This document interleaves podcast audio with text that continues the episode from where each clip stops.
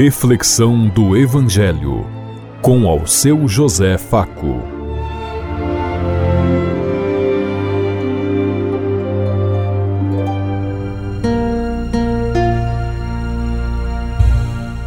Paz e bem a todos os ouvintes da Rádio Construtiva e todas as emissoras em sintonia conosco e o povo que nos ouve.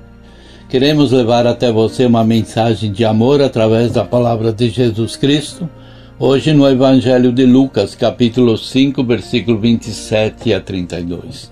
Sábado, 17 de fevereiro de 2024. Que a graça e a paz de Deus Pai, Deus Filho, Deus e Espírito Santo vos ilumine nesse dia e seja uma boa notícia para todos.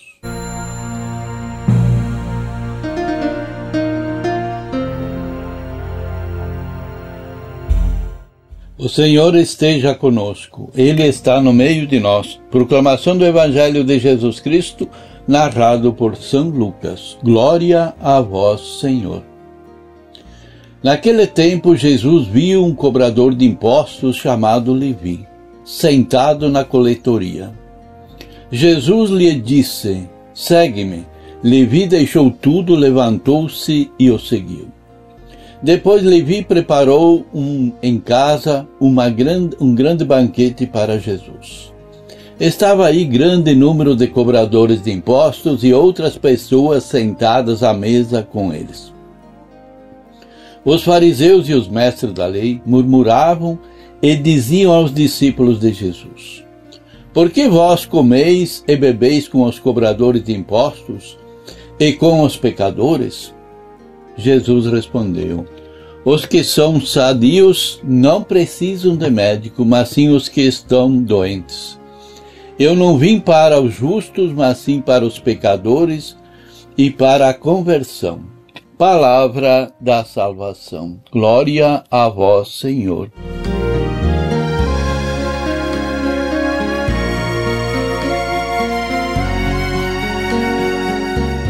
A proximidade de Jesus com os cobradores de impostos e os pecadores era mal vista pelos fariseus e mestres da lei. Por malevolência faziam juízo apressado a respeito dele, de forma a levá-lo a perder a credibilidade, tanto diante dos discípulos quanto diante das multidões que o procuravam. Entretanto, Conviver com os pecadores excluídos fazia parte da pedagogia de Jesus, a fim de levá-los a converterem-se ao reino de Deus. Chama precisamente a evidência por todos para fazê-los também merecedores do reino. A solidariedade com que os pecadores não se entendiam e os pecadores que cometiam outros erros, também muitas vezes tinham dificuldades para aceitar. Mas sim as pessoas deles, pois era preciso também alertá-los para que banissem de suas vidas tudo quanto era ruim e tudo quanto afastasse eles de Deus. Jesus acreditava com todas as forças de seu coração na possibilidade da conversão da do coração humano. Por isso, empregava todos os meios disponíveis para atrair os pecadores para Deus, mesmo crendo, correndo o risco de ser vítima da maledicência de seus adversários, como nós vimos nesse texto. Menosprezando as críticas alheias, importava mostrar aos pecadores a possibilidade de uma vida fundada na misericórdia e na justiça proposta por Deus. O caminho escolhido por Jesus foi o da solidariedade, que revela como cada um de nós é tratado por Deus. Os cobradores de impostos eram marginalizados porque colaboravam com o poder opressor romano e porque tiravam os seus lucros cobrando mais através da extorsão. Jesus, quando entra na casa de Mateus para uma refeição, misturando-se com os outros publicanos e pecadores, infringe a prescrição fundamentais farisaicas e entra em comunhão com essas pessoas marginalizadas e consideradas de segunda categoria. O termo pecadores era um termo técnico da época para mostrar para os membros de, e suas profissões que também faziam parte disso. De acordo com a profissão, você poderia ser mais puro, menos puro, mais pecador ou menos pecador.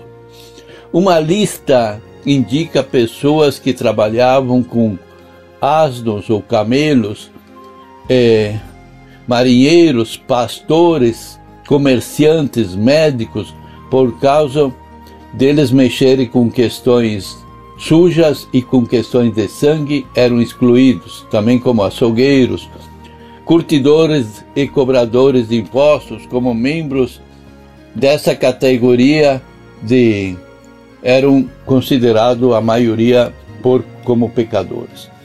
Jesus defende usando uma, um provérbio de bom senso, também conhecido nos escritos de outros autores como Plutarco. Como o médico tem que se expor ao contágio para curar doença, o médico espiritual se expõe a impurezas legais para salvar os marginalizados. A misericórdia de Deus não somente acolhe, mas vai em busca dos perdidos e os reintegra à comunidade de fé, como também mostra o especialista Lucas, o nosso do nosso evangelho.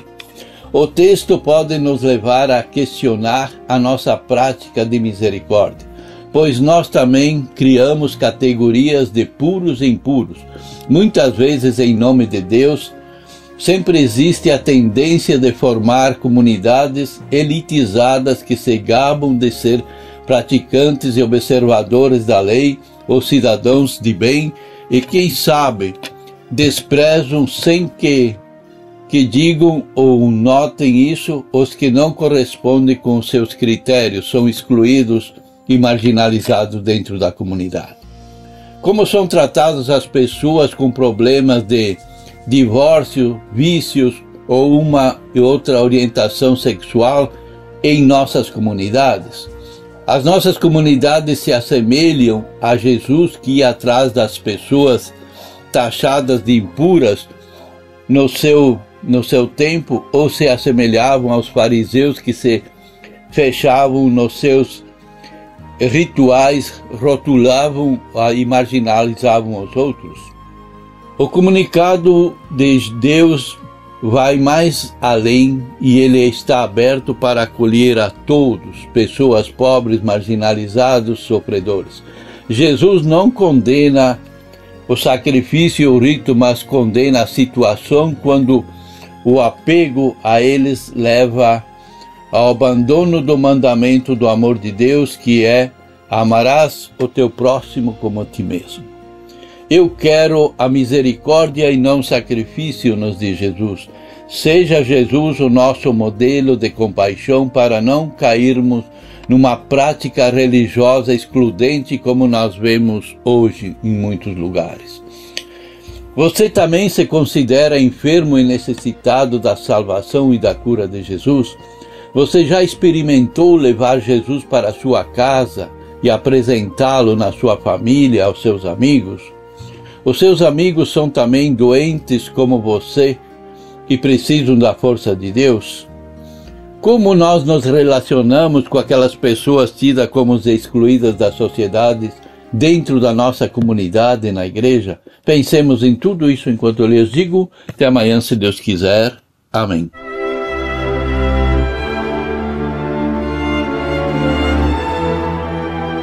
Você ouviu Reflexão do Evangelho com ao seu José Faco.